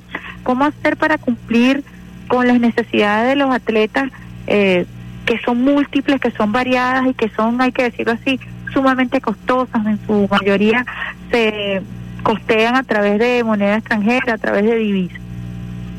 Y mira, nosotros hemos venido haciendo un, gran esfuerzo. La verdad que el presidente ha venido haciendo un gran esfuerzo, el gobierno nacional un gran esfuerzo en dar lo más básico a nuestros atletas para que vayan a su a sus competencias, dándole el apoyo necesario con su boletería, con su alojamiento, con sus viáticos y permitiéndole lo que es la base de preparación en Venezuela y revisando lo que pudiera ser parte de una preparación a nivel internacional. Ya hemos estado muy, muy, muy atentos con eso, pero además de eso hemos venido teniendo la prioridad de nuestros atletas. Quizás en alguna oportunidad, eh, con respecto a las disciplinas deportivas, hemos venido priorizando, ¿no? Además de esas disciplinas deportivas que hemos venido priorizando, también hemos venido priorizando dentro de ellas los atletas que pudieran asistir a los distintos eventos internacionales y darle el apoyo que se pueda decir más que al 100%, pues. Anteriormente, quizás dábamos una cierta apoyo, cantidad de dinero, hoy en día, correcto, pero además se nos dificulta, y demás, el tema allí es que se nos dificulta con el tema del bloqueo y de las sanciones, de lo que tú mismo has venido hablando. No era lo mismo el año 2014, 2015, a ahorita que es el año 2020, 2021, o sea, completamente distinto. Y Fíjense que es, importante decirle a los usuarios para, para que entiendan. Por ejemplo, tú antes para depositarle a un atleta, por ejemplo en Polonia, buscabas una entidad bancaria que si no estaba en Polonia estuviera cerca y directamente se le depositaban los recursos para que él pudiera o ella pudieran acceder a estos recursos. Hoy por hoy no se puede hacer eso porque si tú depositas en una cuenta te puede ocurrir como lo que ocurre con el Banco de Inglaterra que nos robó 300 millones de dólares. Entonces pierdes la divisa eh, las pocas que tenemos y el atleta se queda desasistido. Entonces hay que buscar miles de mecanismos para que ese dinero le pueda llegar al atleta, ¿sí? Correcto, millones de mecanismos. Mira, yo recuerdo que presi- eh, hubo una aprobación para los Juegos Bolivarianos de Santa Marta de 3 millones 200 mil y la pérdida o el robo que nos hizo ese país, Colombia, fueron más de 600 mil euros. Así pasó con distintos eventos internacionales como los suramericanos de Cochabamba, que hubo una aprobación de casi 4 millones de euros y la pérdida fue de casi 650 mil euros. O sea que no es nada fácil cuando tú planificas o haces una planificación de acuerdo a todo lo que los requerimientos logísticos, técnicos de un evento global general como el de esa altura y cuando vienes a ver los distintos países vienen y por ser Venezuela no no nos quitan no no no nos dan la oportunidad de, de la entrada de divisas para los transportistas venezolanos ¿Cómo te planteas este año entonces a propósito de las Olimpiadas, a propósito de todas estas competencias internacionales y como tú bien lo has descrito, el deporte ha encontrado como su cauce, ha buscado los mecanismos para que los atletas puedan mantenerse activos, porque los atletas, hay que decirlo, también entraron en procesos de depresión. Imagínate a Yulimar que estaba a punto de romper su récord, tuvo que detenerse sobre la marcha, las marcas eh, no terminan siendo lo que esperabas porque el entrenamiento no es el mismo. Sin embargo, allí, allí va el deporte encontrando dentro de la pandemia la manera de mantenerse activo. ¿Cómo lo visualizas el deporte? ¿Cómo visualizas el deporte venezolano en esta nueva etapa? Mira, como te dije en un momento, el deporte ha venido a su cauce. Ya hemos venido cumpliendo distintos eventos internacionales. Ya próximamente este mes requiere eh, de mucho triunfo para Venezuela porque ya se han venido cumpliendo con el reglamento internacional de los distintos eventos. Posiblemente este mes y el próximo mes tendremos más clasificados a lo que es la justa de Tokio 2020 más uno. ¿Cuánto estiman más o menos ustedes un aproximado nosotros- de cuántos atletas? Un aproximado de 40 a 45 atletas. De esos 40 a 45 atletas esperamos llevar la mayor alegría al pueblo venezolano porque estoy muy seguro, y lo digo públicamente y Bemar, que este año será el año histórico para Venezuela. Este año tenemos a muchos atletas, uno como te mencioné hace un momento, Yulimar Rojas, que es la mejor del mundo, hoy en día, la mejor del mundo, y estoy muy seguro que dará mucho fruto en esos Juegos Olímpicos. Pero además de eso tenemos un Daniel Der, que está entre los mejores cinco del mundo, un Antonio Díaz, que está entre los mejores cinco del mundo. Tenemos también a un Julio Mayora, un gran pesista, un muchacho apenas de 23, 24 años, que está entre los tres mejores del mundo. Un Rubén Limardo, que está entre los nueve mejores del mundo. Y así sucesivamente, eh, en ningún en ningún año de un evento olímpico en la historia nunca habíamos tenido grandes atletas como hoy en día los tenemos. Quizás hoy en día tenemos una menor cantidad de atletas clasificados a los Juegos Olímpicos, por eso es parte de las sanciones a que muchos de ellos no pudieron cumplir con sus eventos internacionales y eso les resta puntos para la clasificación a los Juegos Olímpicos. Eso es lo que pasa. Importante, importante, y ya para cerrar también, quiero destacar la política de atención a los atletas en materia de COVID-19, porque eso ha sido una instrucción directa del presidente Nicolás Maduro Moro. ¿Se ha podido cumplir con eso? ¿Cuál ha sido el acompañamiento que se les ha brindado a los atletas también para enfrentar a ellos y sus familias el COVID-19? Ah, tuvimos una pérdida lamentable el año pasado, muchos atletas contagiados. ¿Cómo, cómo has podido manejar o cómo se ha podido manejar este acompañamiento? Mira, ha venido, eh, hemos venido teniendo un gran acompañamiento con el Ministerio del Poder Popular para la Salud. De verdad agradecerle públicamente al Ministro de Salud por todo el apoyo que ha brindado en los distintos eventos, tanto in- internacionales como nacionales, pero además en la atención que hemos venido dando a nuestros atletas. Por supuesto, hace falta fortalecer mucho más, ¿no? En estos temas que son eh, radicales en este momento. Y el presidente ayer nos daba y nos decía que debemos de cuidarnos más. Este, esta semana nosotros vamos a, a fortalecer lo que es parte de la bioseguridad, pero como te decía, hemos venido teniendo este, una gran atención en lo que son los distintos eventos nacionales e internacionales que hemos venido teniendo en Venezuela, pero además en los distintos centros de alto rendimiento hemos venido dándole el apoyo a cada uno de nuestros atletas, hemos venido... Las medidas de, bioseguridad se están aplicando, hay un grado de Hemos conciencia. hemos venido aplicando medidas de, de bioseguridad. Tenemos un equipo médico montado en cada uno de nuestros atletas en los centros de alto rendimiento, inclusive en, en el Instituto Nacional del Deporte. Hemos tomado y hemos venido tomando medidas estrictas y necesarias para el cuidado de nuestros atletas. Además, cada 15, 20 días estamos buscando hacerle las pruebas PCR. Los que salen positivos los aislamos completamente y bueno, eh, cumpliendo a cabalidad. Esta semana, que es radical, estaremos nosotros haciendo mucho más presencia con el tema de bioseguridad para la prevención del COVID en nuestros atletas. Bueno, Amarante, un mensaje final a propósito de todos estos retos y desafíos. Creo que has descrito muy bien el panorama mm, en torno al COVID, en torno a lo que son las proyecciones para la participación de nuestros atletas venezolanos en las Olimpiadas. Vamos casi que por la mitad, esperamos aumentar y llegar a esa cifra que ustedes tienen proyectada. Un mensaje final.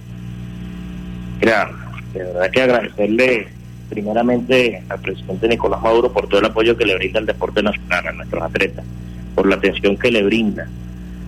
Eh, y decirle a todos y cada uno de nuestros atletas que nos cuidemos, que nos cuidemos de esta pandemia del COVID-19, que cuentan con todo el apoyo del gobierno nacional, cuentan con todo el apoyo del ministro de la Juventud y el Deporte, compañero Melvin Maldonado, y eh, siempre lleve el tricolor de lo más alto en los distintos eventos internacionales para llevarles alegría a todo nuestro pueblo venezolano. Importante eso porque el deporte es para todos y todas. Y si en algo podemos nosotros reencontrarnos, como ha sido el objetivo fundamental y como es el objetivo fundamental de este año, es a través del deporte. Y creo que hay una tarea ardua que tenemos que continuar desarrollando, tal como lo planteaba Chávez, tal como hoy lo sostiene el presidente Nicolás Maduro. Muchísimas gracias, Juan Carlos Amarante, presidente del Instituto Nacional de Deporte. Gracias a ti, Demar. Espero vernos pronto. Así es. Un abrazo. Estábamos conversando, entonces, como escuchaban, con el presidente del Instituto Nacional de Deportes. Fíjense que nos daba esa primicia de la proyección de atletas que deberíamos nosotros estar llevando para las Olimpiadas. Al parecer, vamos viento en popa con estas Olimpiadas que se van a estar realizando a mediados del año 2021, tal y como lo ha acordado, eh, como lo han acordado las autoridades en torno a la materia de esta justa deportiva, la más importante para todos los atletas eh, que esperan con muchísimas ansias poder desarrollar todo el ímpetu de su entrenamiento en cada una de las disciplinas deportivas. Decía Amarante que por primera vez estamos llevando un grupo de atletas que aunque es menor en número, tienen muchísimas oportunidades de llegar a, a medallas y de mantenerse en los primeros lugares dentro de sus distintas disciplinas. Nosotros agradecemos al presidente del Instituto Nacional de Deporte por su tiempo. Le pregunto a Alexander Brazón, ¿tenemos otra llamada en línea por allí? Te mandé otro número allí, Brazón. Sí, ahí está, en cabina tenemos ahí el número para ver si hacemos un contacto telefónico para terminar de concretar todo lo que tiene que ver con la información eh, que brindó el presidente Nicolás Maduro Moros. Estamos hablando del el cerco epidemiológico y quería compartir con ustedes más sobre todo relacionado con el tema de transporte. Importante consultar la cuenta Twitter del ministro Hipólito Abreu, que nos indica qué va a ocurrir con el transporte a propósito del cerco epidemiológico en el estado Miranda, Caracas y La Guaira. Vamos a consultar en este momento la cuenta del ministro Hipólito Abreu para que podamos nosotros manejar información oportuna y veraz los sectores priorizados que se están movilizando en Caracas y en eh, Miranda y La Guaira. Recordemos que hay cerco epidemiológico en Caracas, La Guaira, Miranda y el estado Bolívar. Comparto con ustedes información de interés general. Se informa que durante el cerco sanitario ordenado por el presidente Nicolás Maduro en Caracas, La Guaira y Miranda, se prestará servicio de transporte superficial, metro y ferrocarril para facilitar la movilidad interna de usuarios de los sectores priorizados para instrumentar el cerco sanitario contra las variantes brasileras del COVID-19 ordenado por el presidente Nicolás Maduro, se informa que del 15 al 21 de marzo se suspenden las rutas interurbanas desde y hacia Caracas, Miranda, La Guaira. Eh, Bolívar también suspende las rutas interurbanas y Táchira continúa restringido. Entonces repetimos información de importancia vital se informa que durante el cerco sanitario ordenado por el presidente Nicolás Maduro en Caracas, La Guaira y Miranda se prestará servicio de transporte superficial, metro y ferrocarril para facilitar la movilidad interna de usuarios de los sectores priorizados. Para instrumentar el cerco sanitario, dice la cuenta de en la red social Twitter del ministro de Transporte, para instrumentar el cerco sanitario contra las variantes brasileñas del COVID-19 ordenado por el presidente Nicolás Maduro, se informa que del 15 al 21 de marzo se suspenden las rutas interurbanas desde y hacia Caracas, Miranda, La Guaira, Bolívar y Táchira continúa restringido. Brazón, tenemos allí la llamada telefónica. Ajá. Vamos a conversar a esta hora con el presidente del INAC, el general Juan Manuel Teixeira, para que nos informe un poco cómo va el sector aeronáutico a propósito del llamado que hiciera el presidente Nicolás Maduro Moros el día de ayer de fortalecer las medidas de bioseguridad en el sector aeronáutico. Eh, buenos días, Idemar. Aquí al aire. Gracias Bueno. por tu invitación. Sí, esperamos que nos informe un poquito, pues bueno, qué se ha venido haciendo. Es importante ratificarle a los usuarios y las usuarias que tengan que utilizar algún terminal aéreo. eh, cuáles son las medidas de bioseguridad. El presidente Nicolás Maduro Moros instruyó ayer a que se fortalecieran.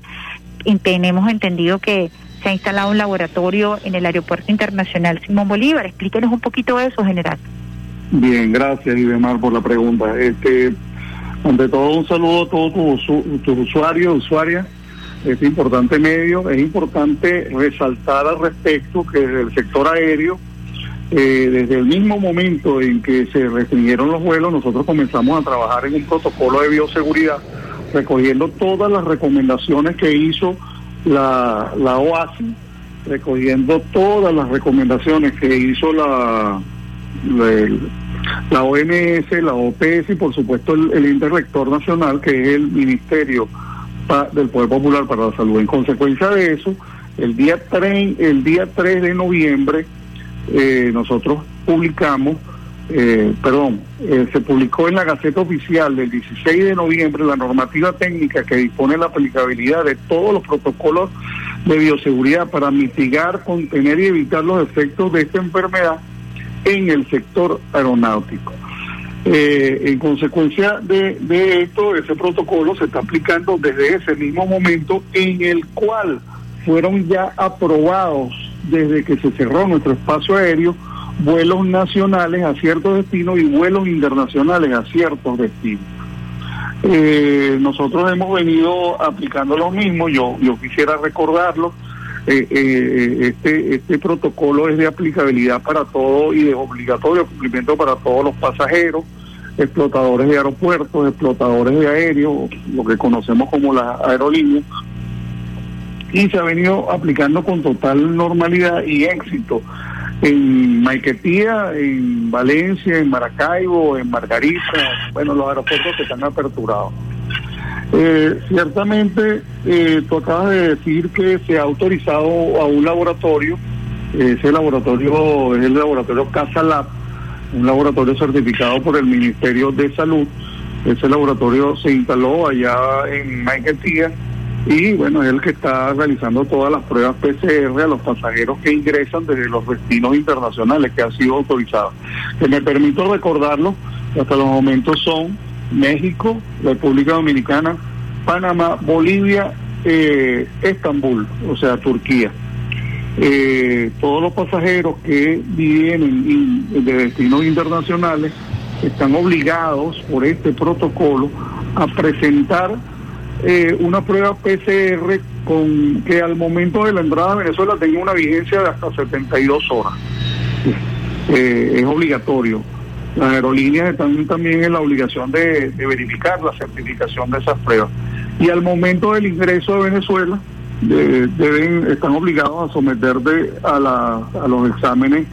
En este caso, el Ministerio de Salud eh, hace una esta, obliga a la realización de esta nueva prueba PCR. Esto ha sido criticado eh, en muchas Que hay una, una matriz de, se intentó imponer una matriz de opinión adversa a propósito de esta nueva prueba que se le solicita a Sí. quienes ingresan al país por Bueno, estos eh, diferentes escenarios.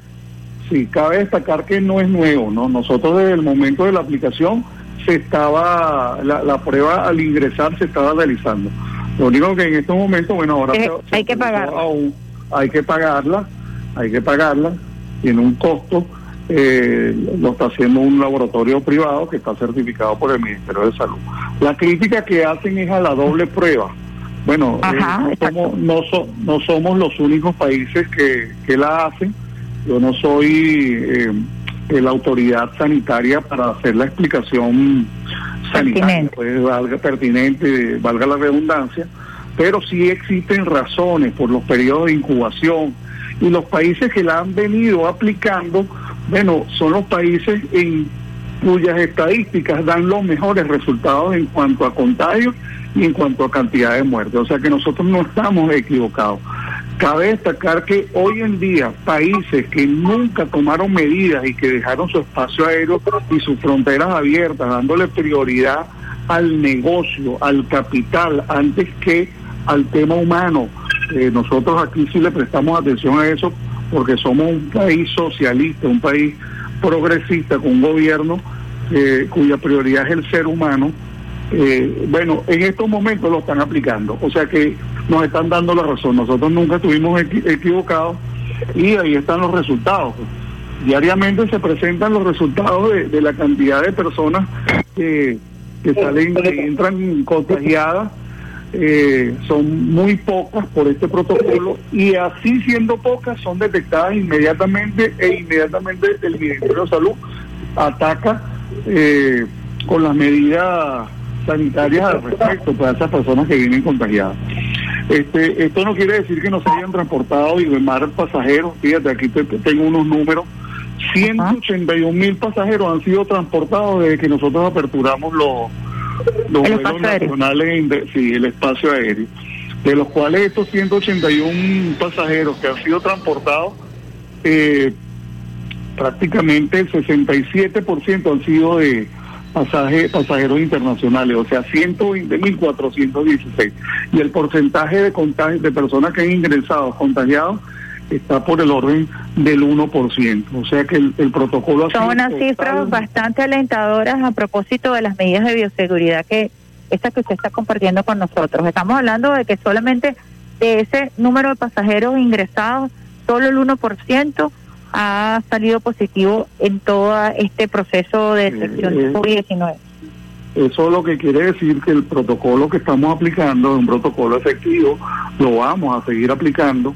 Este, ciertamente también en estos días salió que, que se hacía con las personas vacunadas. Bueno, a las personas que ya están, venían vacunadas, eh, no se les exige que vengan con la prueba PCR en el país de origen, pero al ingresar acá tienen que volverse a hacer una prueba Claro, PCR. porque además el presidente recordar- Nicolás Maduro lo dijo ayer, el hecho de que usted esté vacunado no quiere decir que no sea portador del virus. Sí, además que recuerda que ninguna prue- ninguna vacuna es 100% efectiva, o sea que usted puede estar vacunado y ser eh, eh, de esas personas a las cuales la vacuna no la ha hecho inmune. Entonces, siempre los países dentro de sus acciones soberanas están en el derecho a proteger a sus conciudadanos, nosotros lo vamos a seguir haciendo. El sector aéreo ha demostrado que es un sector eh, que ha estado responsable eh, en tomar las medidas que haya que tomar para proteger a nuestra gente, pero también hemos, hemos demostrado que el sector aéreo puede convivir con, con el virus.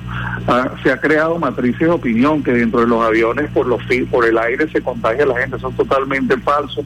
Todas las aeronaves comerciales están dotadas de filtros eh, que en los procesos de purificación del aire este, no, no tiene, no es imposible la convivencia de, del virus.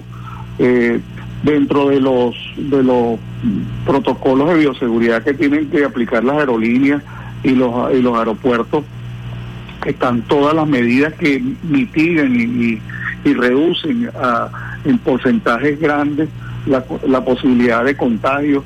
Así que eh, nosotros estamos y por supuesto seguimos monitoreando. Esto, el hecho de que hayamos aplicado, que estemos aplicando esto no significa que estemos de brazos cruzados. Todos los días estamos monitoreando, verificando. Eh, por, por ponerte un ejemplo, cuando comenzamos a, a aplicar estas medidas, bueno, nosotros no nos llamó la atención un, un día que tuvimos 57 contagiados que venían, si mal no recuerdo, de República Dominicana.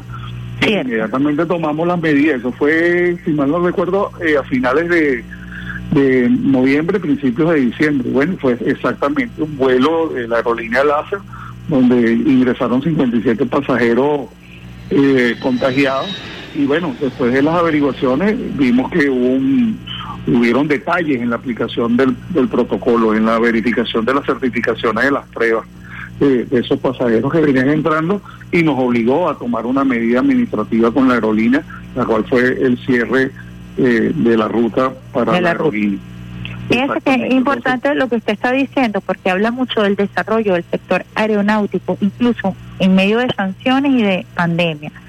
Eh, también ha habido matrices de opinión intentando satan- satanizar nuestro servicio aéreo. Recientemente la agencia Bloomberg publicó un artículo donde, donde se cuestionaba el crecimiento del consorcio eh, Conviasa a propósito de las líneas de negocios que se han abierto, carga, mantenimiento y todos los ingresos que han aportado al país. Yo quisiera que hablara usted ya para terminar este contacto que amablemente ha tenido con nosotros acerca de estas campañas de satanización sobre nuestro sector eh, aeronáutico, fundamentalmente en los últimos días sobre Conviasa, que además es una empresa sancionada.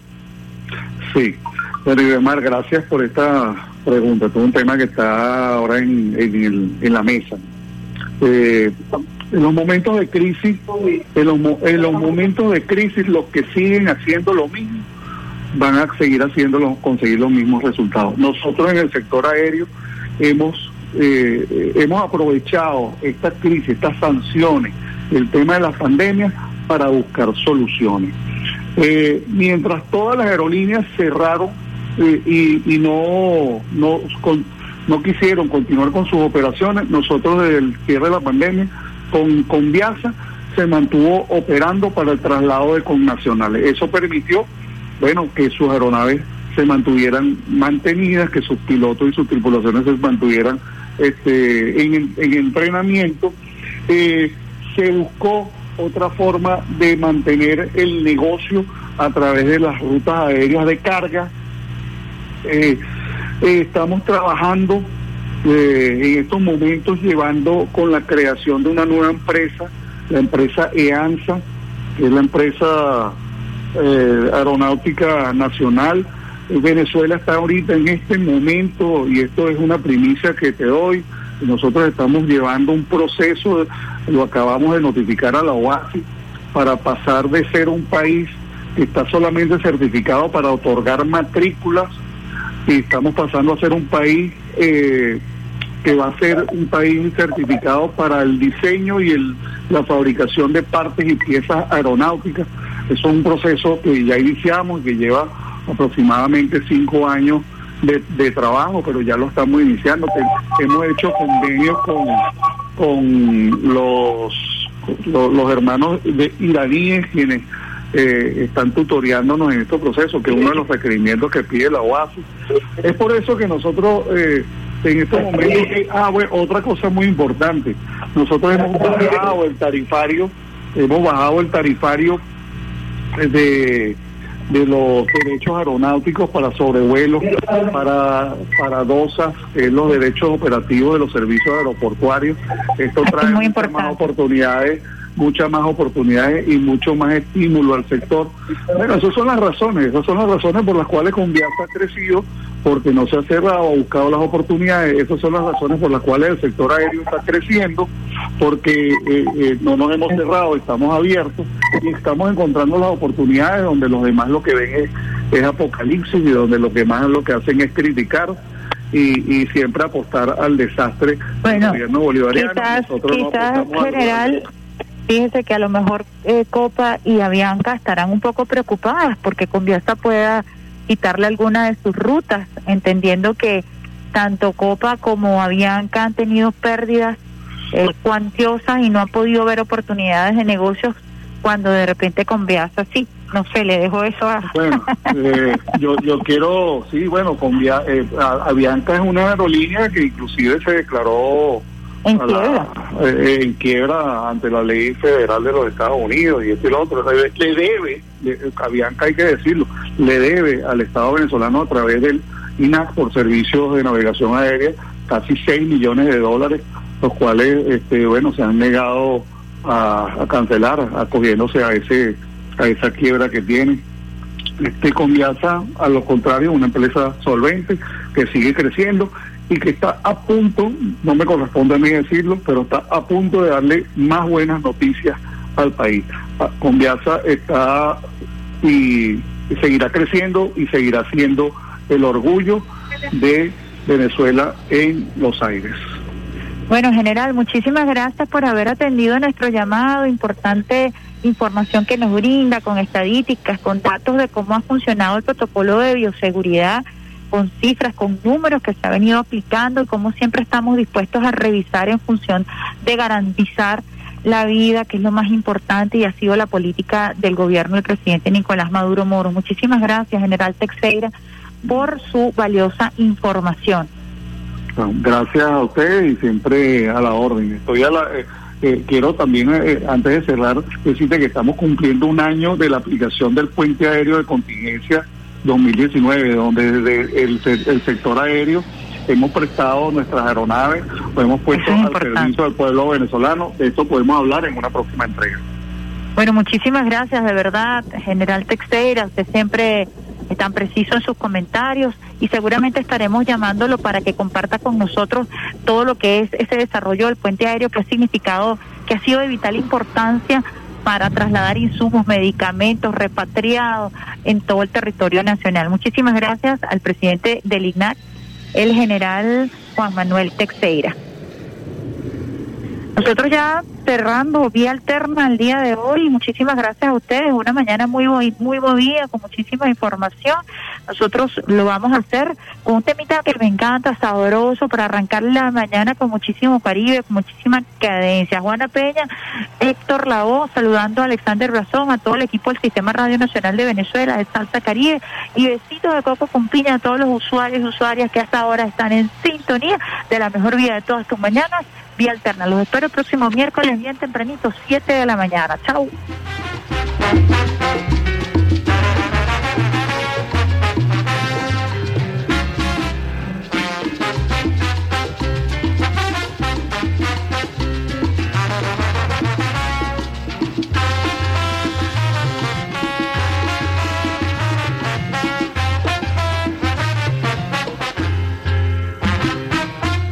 Ella era una mujer que a muchos hombres sabía engañar. Pero un día vino un hombre que con un beso la traicionó. Y ese hombre nunca había querido. Y por ese fue que Juana Peña lloró. Y dicen que los años